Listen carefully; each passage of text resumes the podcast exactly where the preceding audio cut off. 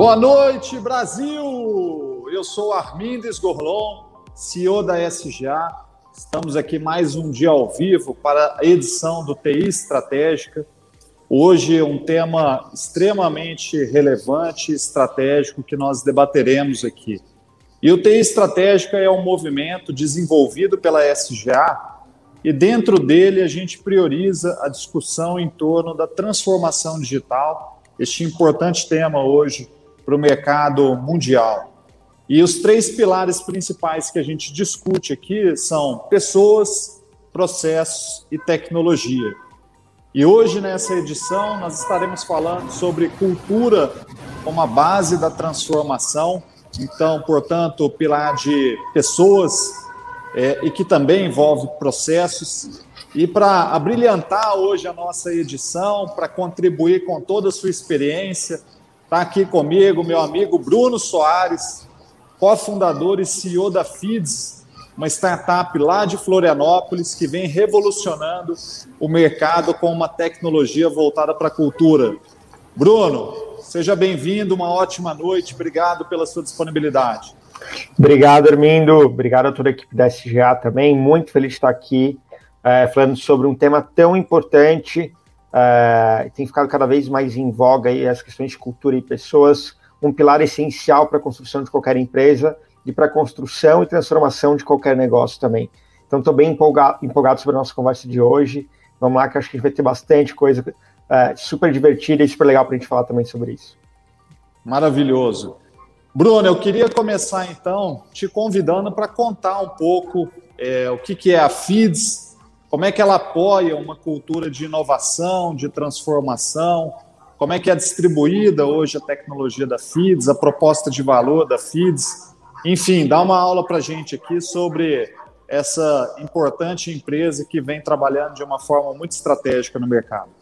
Boa, Armindo. Uh, a FIDS é uma plataforma, é uma startup que tem uma solução completa para engajamento e desempenho de colaboradores. Uh, surgiu em 2018 então a gente acabou de fazer três anos agora em maio, é o mês do nosso aniversário.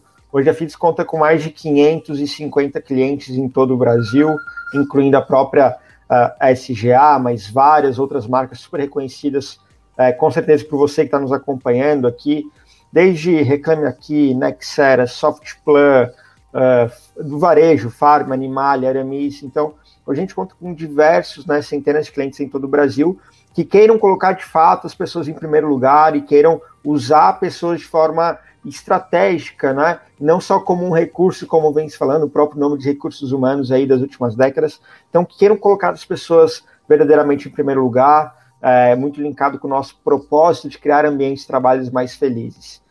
Então, a FIDS vem trabalhando nisso, é uma solução em nuvem, acho que a gente pode explorar um pouquinho isso ao longo da nossa conversa, Armindo. Se não fosse tecnologia em nuvem, com certeza a gente não conseguiria escalar a operação como a gente escalou nos últimos três anos, principalmente no último ano. Uh, hoje a FIDS conta com mais de 76 colaboradores e crescendo também. Então a gente vem trabalhando com resolvendo essa dor de gestão de pessoas no mundo corporativo, né? quando eu e o Gabriel a gente começou a, a criar a empresa lá no início, lá em 2018, a gente tinha um, uma dor como colaborador de outras empresas, o Gabriel como empresário também, de não entender, de ter o desalinhamento entre as pessoas, desalinhamento estratégico, é, falta de comunicação, problemas de gestão de pessoas, problema na relação líder-liderado. E a gente começou a buscar as melhores soluções para isso no, uh, principalmente na parte de, de, gestão de pessoas, não, não necessariamente em ferramentas, né? E a gente foi descobrindo que o problema era sempre pior. Quando a gente começou a encontrar os estudos, tem um estudo que mostra, do Instituto Internacional de Estresse, que mostra que 76% das pessoas estão insatisfeitas no ambiente de trabalho. Né? A maioria das pessoas saem, uh, o, o turnover voluntário tem a ver com insatisfação com a empresa ou com a chefia.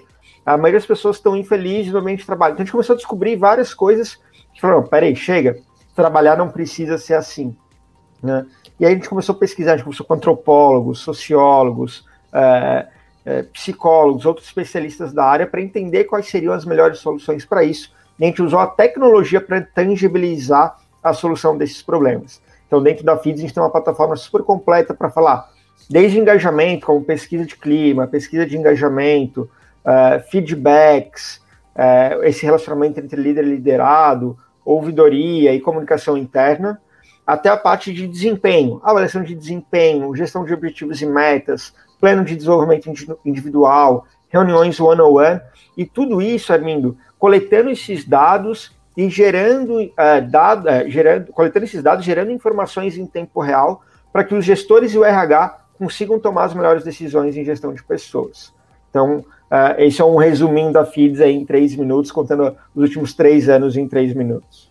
Muito legal, e, e eu atesto aqui né, a, a, funcionalidade, a usabilidade da solução.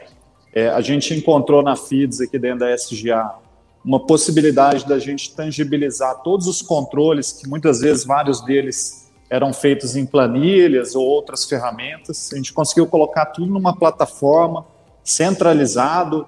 Né? Tem um gamification lá também, a gente usa aqui o Cloud Coins para poder estimular é, empreendedorismo, intraempreendedorismo, a participação, pertencimento, uma série de estratégias que a gente utiliza e o FIT, sem dúvida nenhuma, é uma ferramenta para a gente, né, em termos de gestão de pessoas, muito estratégica, viu, Bruno?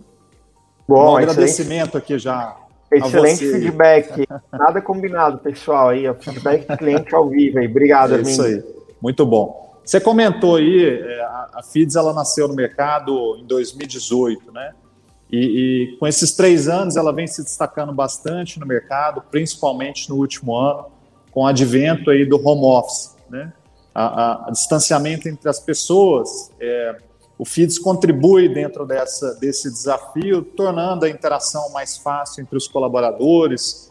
Você mencionou o controle dos objetivos, né? ou a gestão dos objetivos, visualização de carreira, dentre outros. Né?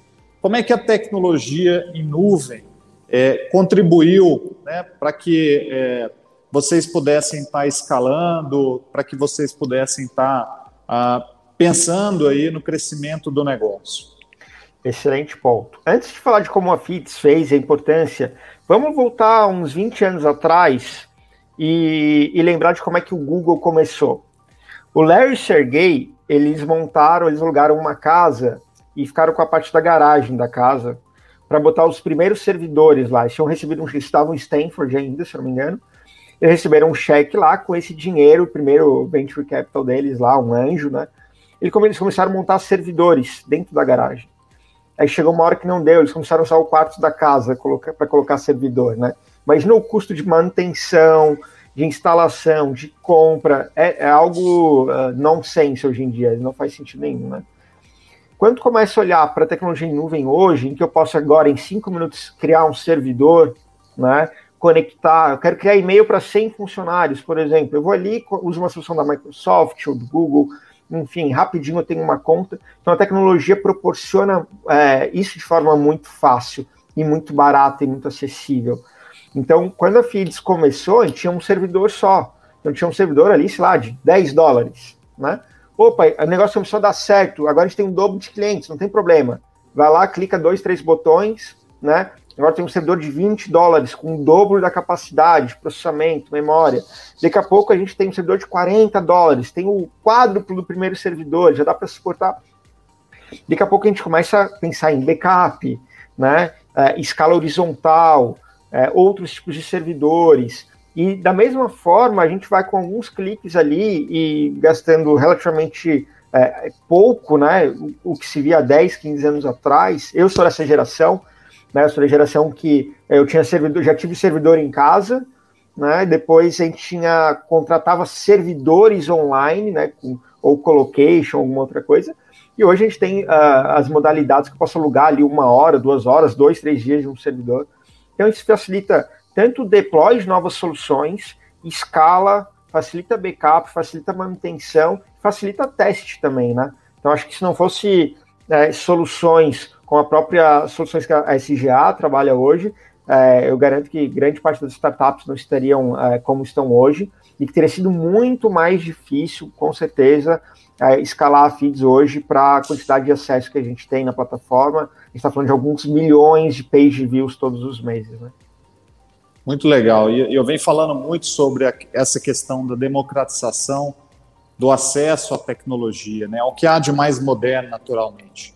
Antes isso era muito restrito, apenas para empresas gigantes aí ao redor do mundo. E a, a nuvem ela veio justamente para possibilitar com que as pessoas pudessem ter liberdade para ter ideias e validar ideias, né? Principalmente é. através da tecnologia, apoiando, como você bem disse, né? Você tinha um problema em relação à questão ligadas às pessoas, mas a tecnologia te ajudou a tangibilizar uma solução para isso. É, e esse é o poder realmente da nuvem, né, Bruno? É, eu lembro de ter trabalhado, só contando mais um, um, caso engraçado, eu trabalhei bastante tempo na área de desenvolvimento de software, e no início da carreira, é, eu trabalhava numa empresa de médio porte, acho que tinha uns 400, 500 colaboradores, e aí tinha uma área de TI que era super robusta, porque a área de TI precisava suportar a área de desenvolvimento naquela época.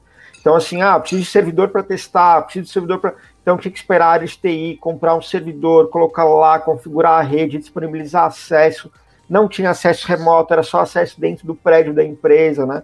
Hoje, qualquer colaborador passa o cartão de crédito de 5, 10 dólares da própria equipe, da própria empresa, é, ou do próprio, depois pede reembolso, né? Então, essa democratização foi muito importante para lançamento de novos produtos, testes, inovação e transformação digital. Muito bacana. É, o, o Bruno, é, já ouvi você falando aí sobre a sua crença né, da tecnologia como um, catalisador muito poderoso dessas mudanças. Como é que você vê isso no dia a dia? Bom, outra pergunta na veia, assim. É, e, e, normalmente quando eu gosto de falar de transformação, eu gosto de fazer um comparativo, né?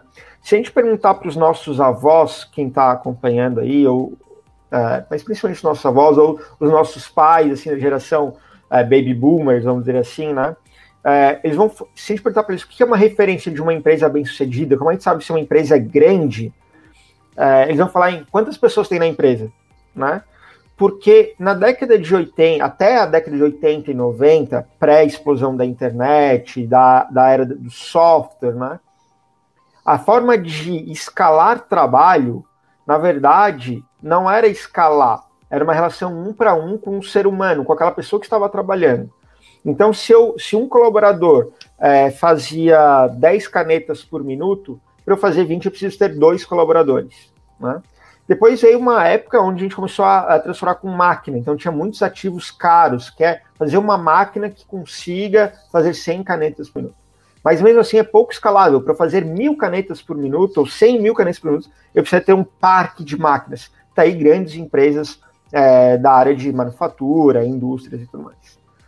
Na era, na, na, na era que nós vivemos hoje, que é uma era muito mais intelectual, do capital intelectual, isso não é mais verdade. Eu posso ter um desenvolvedor de software que faz software para 50 mil pessoas usarem. Né? Então, é, a utilização da tecnologia ela permite uma escala real, né? porque eu posso fazer um software aqui em casa, então existe até um conceito de micro, micro SaaS, né? que é uma pessoa, duas pessoas aqui fazem um software para 15 mil pessoas, para 20 mil pessoas. Se eu não me engano, quando o WhatsApp foi vendido para o Facebook, eles tinham, por, eu não lembro agora, 15 bilhões, eu não lembro bem números, mas era um número super alto, é, eles tinham 50 colaboradores. Né? Repare que isso é inimaginável numa geração pré-internet, pré-capital intelectual. Então, é, hoje, basicamente, a gente tem duas formas de escalar é, e transformar de forma muito efetiva o mundo e as coisas. Um é através da tecnologia e desenvolvimento de software, principalmente, né? E a outra é através de conteúdo. Então a gente fala muito de. Porque tu pode escrever um livro uma vez, né? Tem um conceito de é, faça uma vez, venda X vezes, venda infinitamente. Então eu posso criar um livro aqui, um e-book, botar para vender por 20 reais na internet e todo, todo mês, por exemplo, toda semana ou todo dia vender mil cópias desse e-book. Se eu, se eu tenho que ir para o varejo tradicional, de escrever um livro, distribuir por várias livrarias pelo país, as pessoas que estão fora do meu país não conseguem comprar, né? Eu tenho que, é, enfim, criar esse livro, distribuir, logística, é um problema muito grande. O conteúdo digital e o software permite que, com custo basicamente é, margem zero, né? É, a gente consiga escalar isso e, e catalisar a distribuição dessas informações e desse conhecimento também. Muito legal. E o que a gente está falando, né, Bruno, é, é, uma visão da tecnologia transformando todas as áreas e também o negócio. Né? Isso é o que a gente está vendo acontecer cada vez numa intensidade maior, e é o que a gente vai observar ao longo dos próximos anos, uma intensidade, né, uma movimentação muito forte nesse sentido da tecnologia transformando todas as áreas do negócio. E dentro dessa visão, aqui na SGA, a gente tem um propósito de construir essas soluções para desafios reais utilizando a tecnologia em nuvem pelo próprio poder que a gente já vem falando aqui. E a FIDS é, sem dúvida nenhuma, um ótimo exemplo né, de uma solução para um desafio real que atua muito forte no contexto aí de cultura da empresa, de gestão de pessoas. Como é que você tem percebido, Bruno, a cultura como pilar da transformação digital? Acho que essa é a bala de prata, né? A gente costuma falar que não tem bala de prata, que não dá para resolver tudo, mas é, no fundo, a cultura, ela, a raiz da cultura é a mentalidade das pessoas. Esses dias eu estava numa conversa com um diretor executivo de uma grande empresa é, de tecnologia aqui no Brasil, na verdade, uma empresa global que tem, uma, uma tem mais de 1.600 colaboradores só no Brasil. E a gente estava falando sobre gestão de objetivos e metas. E a minha pergunta para ele era: por que, que você acha que o RH tá, deveria estar envolvido? Né? Não deveria ser um diretor de operações? E aí ele falou assim: não, porque uma boa estrutura de gestão de objetivos e metas faz parte da cultura da organização. E cultura é mudança de mentalidade. Então a gente começa a perceber que grande parte da, dos processos de mudança, de transformação, Armindo, que a gente tanto fala nas organizações, vai barrar em pessoas. Pessoas estão relacionadas à nossa cultura, que estão relacionadas à mentalidade das pessoas. Ah, mas aqui a gente sempre fez assim. Ah, mas isso aí eu não sei, eu não vou conseguir aprender. A gente começa a encontrar vários limitadores dentro da, das pessoas que a gente tem um trabalho como gestor né, é, e nós como CEOs também das nossas empresas, de abrindo essa mentalidade, de trazer essa nova perspectiva, é, de também não sofrer da crise do, é, da síndrome do Peter Pan, né?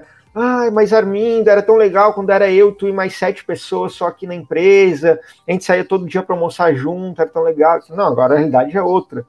Né? No caso da FIDS, há um ano atrás nós éramos em 15, hoje já somos 76 a gente já não tem mais aquele relacionamento tão próximo, tá todo mundo em home office, a gente tem uma pandemia, a FIT está crescendo muito.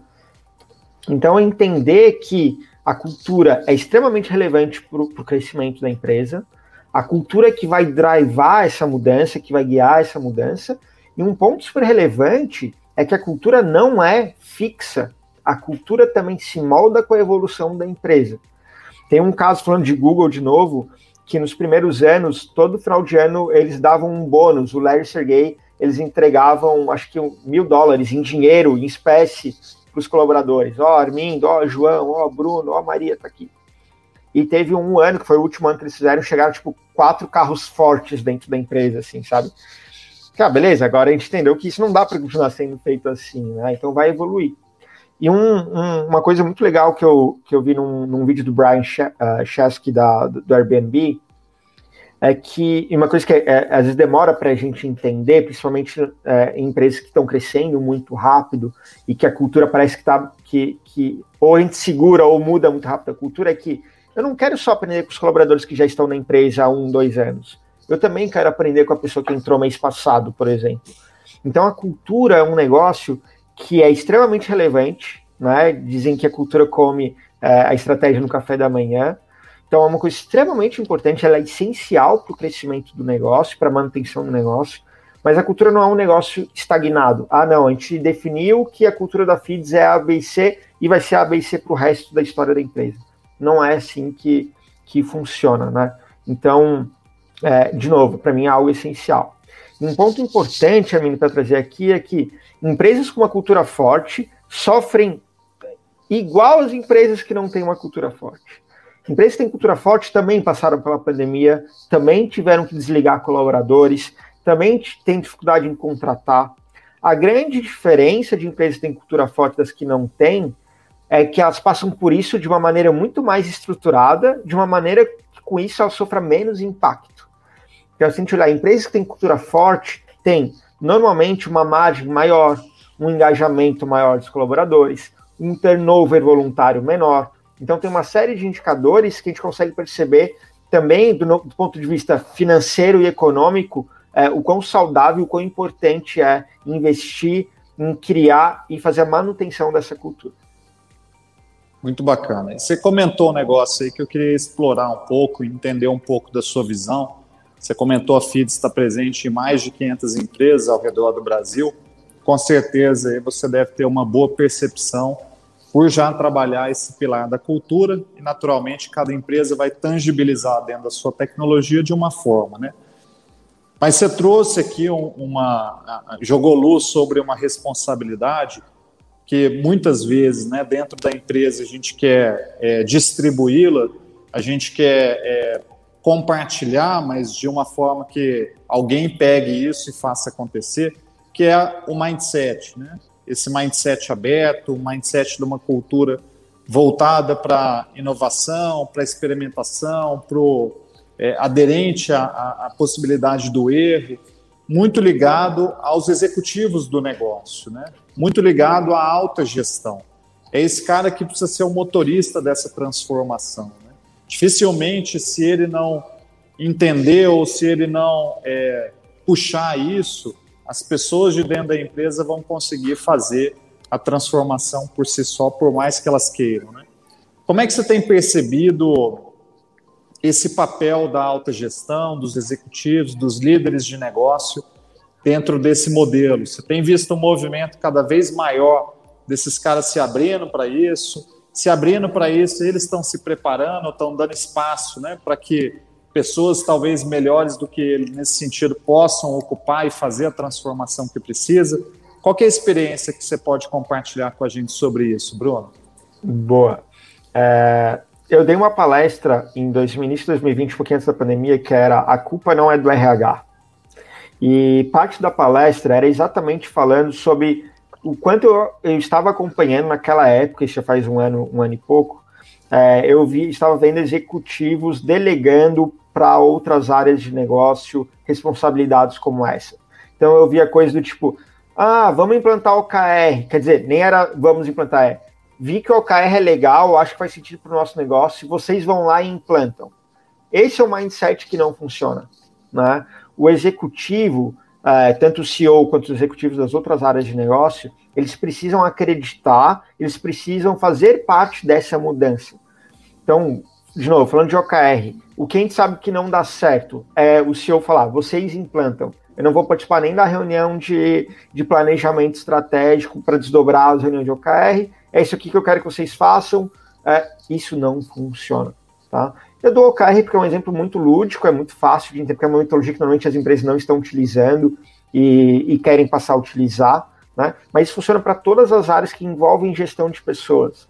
Ah, vamos rodar um processo de avaliação de desempenho ou de pesquisa de clima. E aí os executivos falam, não, vocês fazem aí. Vocês, você, sempre, quando não é nós, não é nós como executivo, como corpo executivo, é vocês, normalmente é uma estratégia que não funciona. Não adianta o Armindo ir lá para o Vale do Silício, vai lá, fica uma semana em Stanford, tem um monte de ideias mirabolantes, chega aqui e fala, ó, agora vocês peguem e executem isso. Não, tem que ser nós. Né? O, o executivo precisa, de fato, não precisa executar isso, claro, dependendo do tamanho da empresa, né? É difícil a gente imaginar um executivo de uma empresa com 5 mil colaboradores executando qualquer coisa, mas é, é, é, importante ele participar disso, ele mostrar e tudo mais. Então, é, a minha crença base, Armindo, é de que o corpo executivo de qualquer organização ele precisa sempre de, defender a, essa estratégia que foi decidida, tá? E aí tem uma coisa do que a gente acaba trazendo muito aqui dentro da FITS também, que é o disagree and commit. Né? Então, assim, talvez eu, como executivo de vendas da SGA, fale, olha, eu não acredito muito nessa estratégia, não é a estratégia que eu votaria, mas não é porque eu não concordo que eu vou sabotar ou não vou colocar energia para isso funcionar. Muito pelo contrário, eu não concordo com vocês, mas tudo bem, a gente vai fazer. Né? Então, isso é uma coisa muito importante. Não, é, a gestão de uma organização, ela não é uma democracia, não é um voto, tipo, ah, vamos votar aqui no que a gente acha que tem que fazer, de, ah, vamos implantar o KR sim ou não? Ah, sim, ah, beleza, ou não, não ganhou os votos. Não, não é assim que funciona, né? É, mas a partir do momento que a gente toma a decisão de que a gente vai implantar A, B ou C, ou OKR nesse exemplo, todo mundo tem que se comprometer a dar o melhor para executar aquela tarefa, né? Senão rola aquele negócio assim, ah, não, fiz meia boca, não, fiz, não fui na. Não, não fiz os cursos, não acompanhei a consultoria, aí não funciona na minha equipe, fala, pô, Armin, te falei que não ia funcionar, né? Então, isso é muito importante, assim, de trazer o time todo, principalmente o corpo executivo. É, e aí, o que eu saliento aqui, abrindo um parênteses meio grande, é que não precisa ser todo o corpo executivo de uma vez só para fazer uma transformação dentro da organização. Né? A gente pode fazer seguindo a curva de adoção lá, a curva de Rogers, que é, vamos pegar os mais inovadores primeiro. Então, dependendo do que quer, às vezes é a equipe de tecnologia, a equipe de marketing, né? Então, vamos adotar nessas áreas primeiro. Esses dias eu tenho um case bem recente disso, uma empresa com 100 colaboradores, mais ou menos, estavam com uma dificuldade, estão há um ano tentando implantar o OKR, e quando chegaram na nossa consultoria, a gente foi conversar com essa pessoa, falou, nossa, acho que não vai dar certo de novo, a gente falou, tá, dos 10 executivos, quem quer adotar o OKR? Ah, tem três pessoas aqui que estão apaixonadas. Vamos começar a consultoria só com essas três pessoas. Depois de um tempo, as outras pessoas começaram a ficar curiosas e quererem participar da consultoria. A gente, a gente migrou para mais é, três ou quatro executivos. Né? Então, a gente pegou os inovadores, os early adopters. Né? Então, tem uma curva, para quem não conhece, procurei a curva de Rogers, né? a curva de adoção. Então, tem metodologias também, não precisa ser tudo sempre top-down, tipo, ah, agora é assim para a empresa inteira. A gente precisa entender um pouquinho mais o tamanho e complexidade do projeto. Muito bacana. Ô, Bruno, de uma maneira geral, quando a gente fala é, nessa cultura como a base da transformação, você consegue é, elencar características né, que você vê nas empresas que estão conseguindo fazer a transformação como pilares né, é, como pilares ou como direcionadores, né, como um caminho para as empresas que querem fazer esse movimento, às vezes estão com a dor né, de eu quero fazer, mas ainda não sei como. É, você consegue enxergar hoje dentro do, do seu ecossistema né, os pilares, os direcionadores que dão para a empresa uma percepção é, de que, seguindo por isso daqui, ou explorando, refletindo sobre isso, porque cada uma também tem a sua realidade. É, a, a, é um caminho interessante para essa transformação. Bom, uh, eu, eu, eu, peço uma reflexão de todos aqui que peçam para o seu CFO, para o seu gestor financeiro, e mande para vocês atualizado qual que foi a maior despesa da folha, a, a maior despesa uh, da, do mês passado, vai, de abril. Provavelmente vocês vão reparar que folha de pagamento seguindo os benchmarks que eu tenho aqui, na sua organização, que não, que não seja uma indústria, né, que seja uma empresa asset light, como a maioria provavelmente dos, dos teus clientes, Armin, dos clientes da Feeds, entre 50% e 70% das despesas são coisas relacionadas à folha de pagamento. Folha de pagamento é diretamente pessoas. Né? Hoje em dia, a maioria das empresas, a maior despesa das grandes empresas é folha de pagamento. O que eu estou querendo trazer aqui é se pessoas é o nosso maior investimento, por que, que a gente está falando de qualquer outra coisa que não seja entender melhor as pessoas, trazer processos, trazer ferramentas e trazer apoio externo, consultoria e tudo mais, para ajudar a entender melhor as pessoas e tirar o melhor das pessoas. Quando eu digo tirar o melhor das pessoas, não é de um modo pejorativo, de explorar. Porque às vezes a gente entende, as pessoas falam, não, tirar o melhor das pessoas é explorar, fazer ela trabalhar mais. Não é isso às vezes dando autonomia, dando um direcionamento melhor, transformando o ambiente de trabalho, vai fazer com que a pessoa se sinta mais acolhida, mais ouvida, ela vai produzir mais, ela vai estar mais ambiente, melhor no ambiente de trabalho, vai reduzir absenteísmo, vai reduzir turnover. Né? Então, se o maior investimento como empresa é a minha folha de pagamento, são os meus colaboradores, por que eu não estou investindo mais tempo nisso? Né? Então tem uma série de indicadores, eu vou falar de alguns pilares que podem guiar qualquer empresa nessa transformação, mas tem alguns indicadores que é fácil olhar. Como é que está o teu turnover voluntário?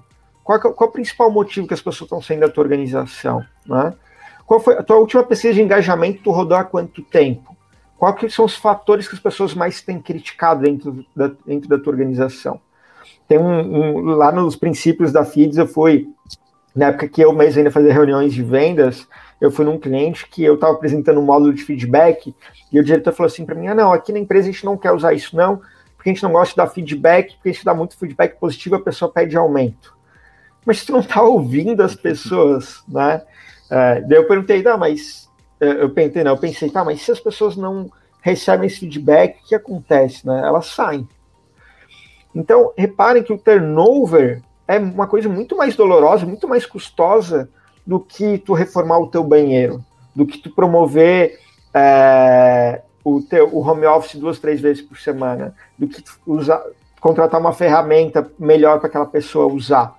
Então tem uma série de condições que simplesmente parar para ouvir as pessoas que estão na tua empresa, né, é, tu vai ter insights maravilhosos que, que pode mudar. A gente tem um cliente é, que é a, a Matchbox, que tem um case sensacional. Eles eram de um NPS, de um Employee Net Promoter Score, de menos 8, se eu não me engano, para 80 em seis meses, só ouvindo e atuando sobre o que os colaboradores estão fazendo. Tem um outro case muito legal de uma empresa é, super conhecida de marketing digital lá nos Estados Unidos, que é a mesma coisa. Eles foram, eles nunca mediram NPS, eles mediram deu menos 30, não lembro agora da época, né? Uh, e depois eles começaram a fazer um trabalho até chegar em 60, 70. Então, acho que o primeiro passo é comecem a ouvir os colaboradores, né? A gente vê empresas é, Fabris aí, Natura, Boticário, empresas de carro, investindo milhões e milhões de reais em máquinas, em, em tecnologia 4.0 para ouvir as máquinas, né? E é tão simples contratar uma ferramenta como a Feeds e disparar uma pesquisa automatizada e, e durante a semana tu entender qual é o maior problema que os teus colaboradores estão sofrendo. Né? É, um curso, é um custo muito barato perto do, do ROI desse tipo de projeto.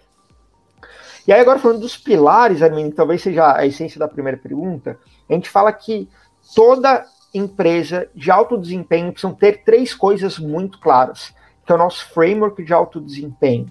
Tá? Propósito. O propósito tem que estar muito claro e bem definido. Todos os colaboradores precisam entender e saber qual é o propósito da empresa e precisam estar alinhados com esse propósito. Né? Então, o propósito da FIDS é criar ambientes de trabalho mais felizes. Né? Quando a gente fala de felicidade, é realização no ambiente de trabalho, satisfação estar trabalhando com aquele projeto, com aquela empresa, com aquele líder. Então, esse é um ponto muito importante. Um exemplo que eu dou mais lúdico é, se eu sou vegetariano, por exemplo, é, eu não tenho como trabalhar na, sei lá, numa empresa de carne, num frigorífico, vai. Porque não faz, é contra-intuitivo isso.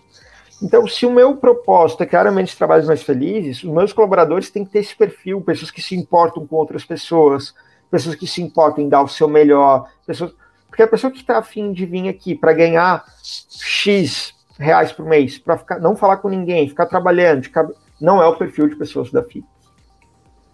O segundo ponto é a direção. Todo mundo tem que saber para onde é que a empresa está indo e por que, a empresa está indo para lá.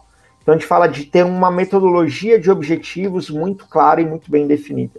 Né? Se eu usar OKR, BSC, gerenciamento pelas diretrizes, metas SMART, independe.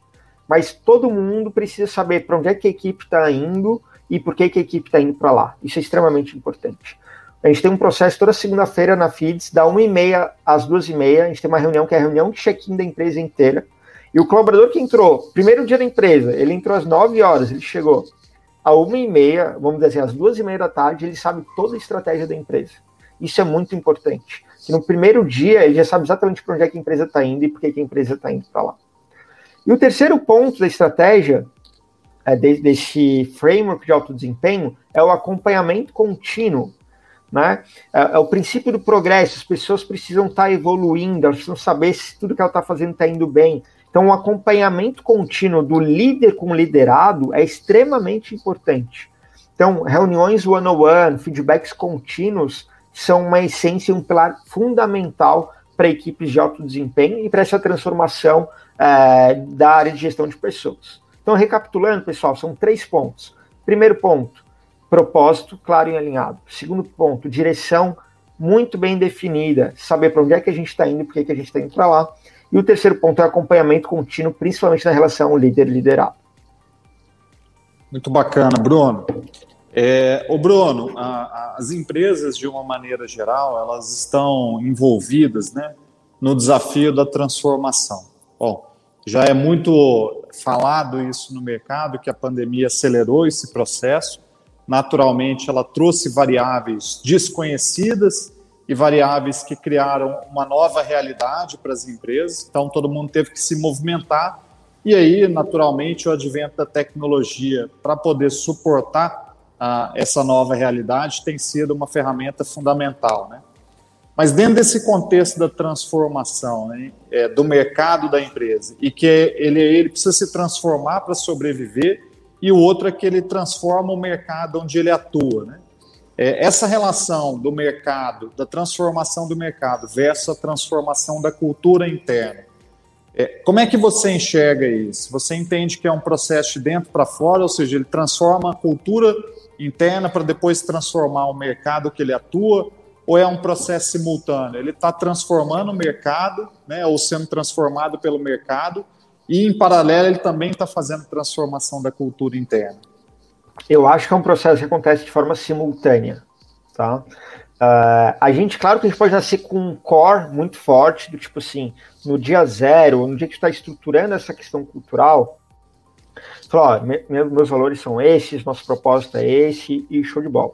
Mas se eu não ouvir um mundo, o que está acontecendo, eu posso ficar rapidamente ficar defasado.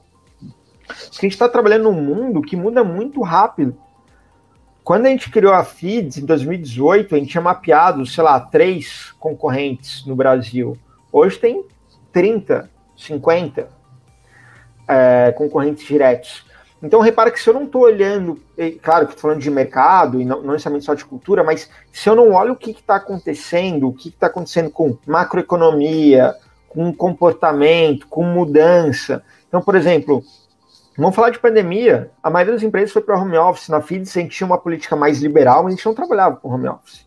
Eu lembro que nos, no primeiro mês foi terrível, não a produtividade das pessoas, mas as pessoas falando assim: meu Deus, eu não vou conseguir trabalhar em home office, meu Deus, não vai dar, meu negócio é escritório.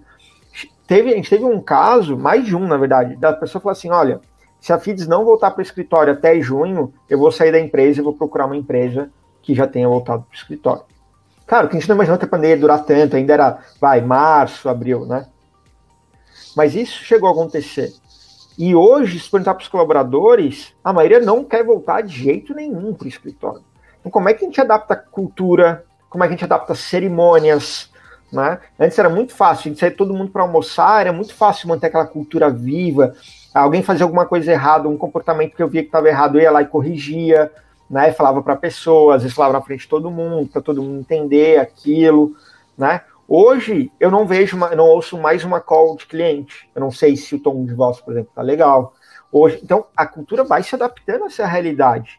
Então, se eu não perceber isso e falar, não, eu tenho que continuar trabalhando exatamente daquela mesma forma, é, não vai funcionar.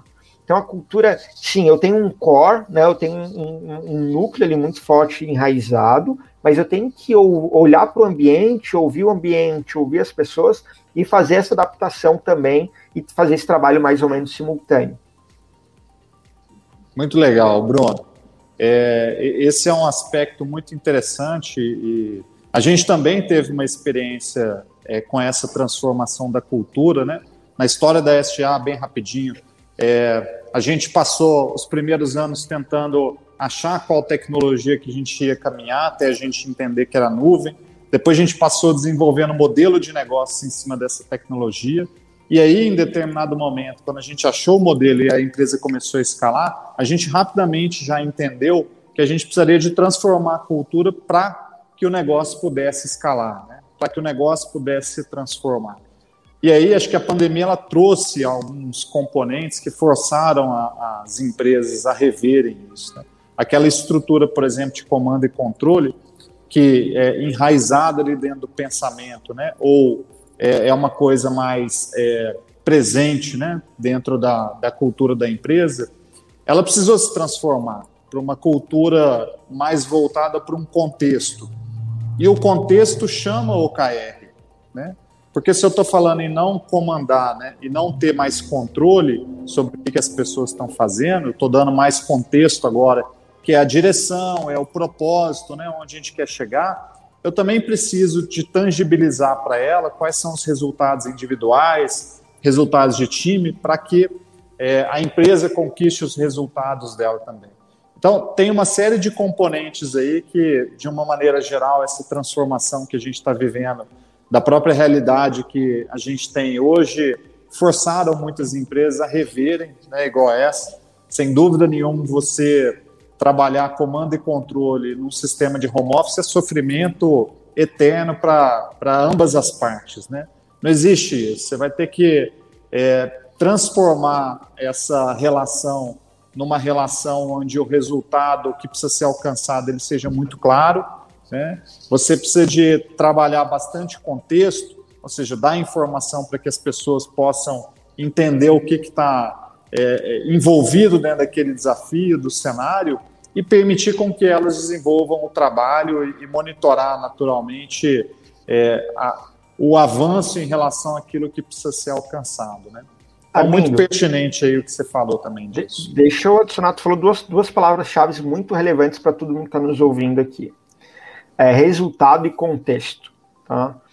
Não tem como a gente dar autonomia e liberdade para as pessoas sem contexto. Não adianta chegar é, e falar assim, ah, beleza, esse cara não trabalha no que quer. Se tu não falar qual que é o limite, para onde é que a gente está indo, por que, que a gente tem ido para lá, quais são os números que são esperados, quais tecnologias a gente imagina trabalhar, quem são os nossos concorrentes, qual que é o, o limite de receita que a gente tem, de gastos. Se não falar isso, não tem como a pessoa, não adianta dar autonomia, né? a uhum. pessoa fica totalmente perdida. Esse é um ponto. E o segundo ponto é que as pessoas trabalhem por resultado e não por esforço.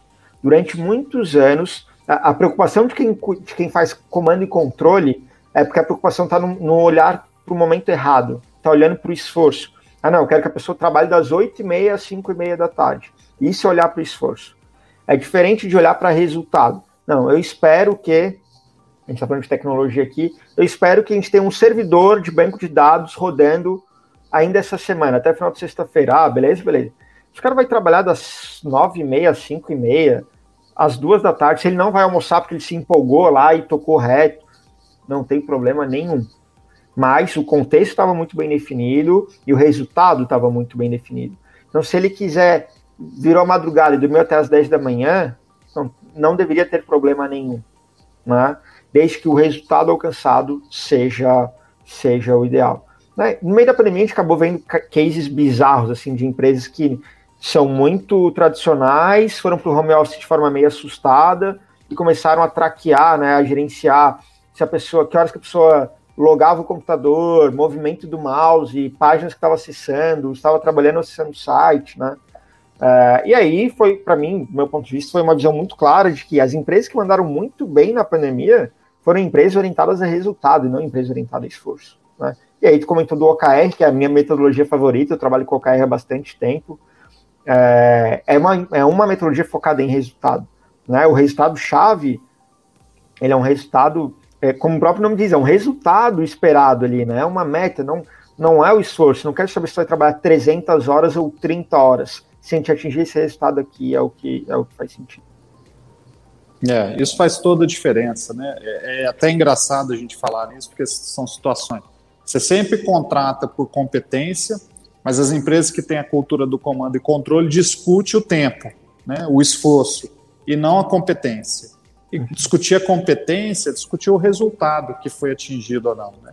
Então é, é, um paradoxo aí que a gente vive de contratar pelo currículo, pela competência que a pessoa tem, mas no dia a dia uma cultura baseada em comando e controle, você vai discutir o esforço, tempo de dedicação. E quando a gente transforma isso, a gente continua contratando a competência, associada hoje ao comportamento também, que é fundamental, e aí a gente vai discutir só o resultado, né? só o resultado é, e o que, que a gente precisa de fazer para poder chegar lá.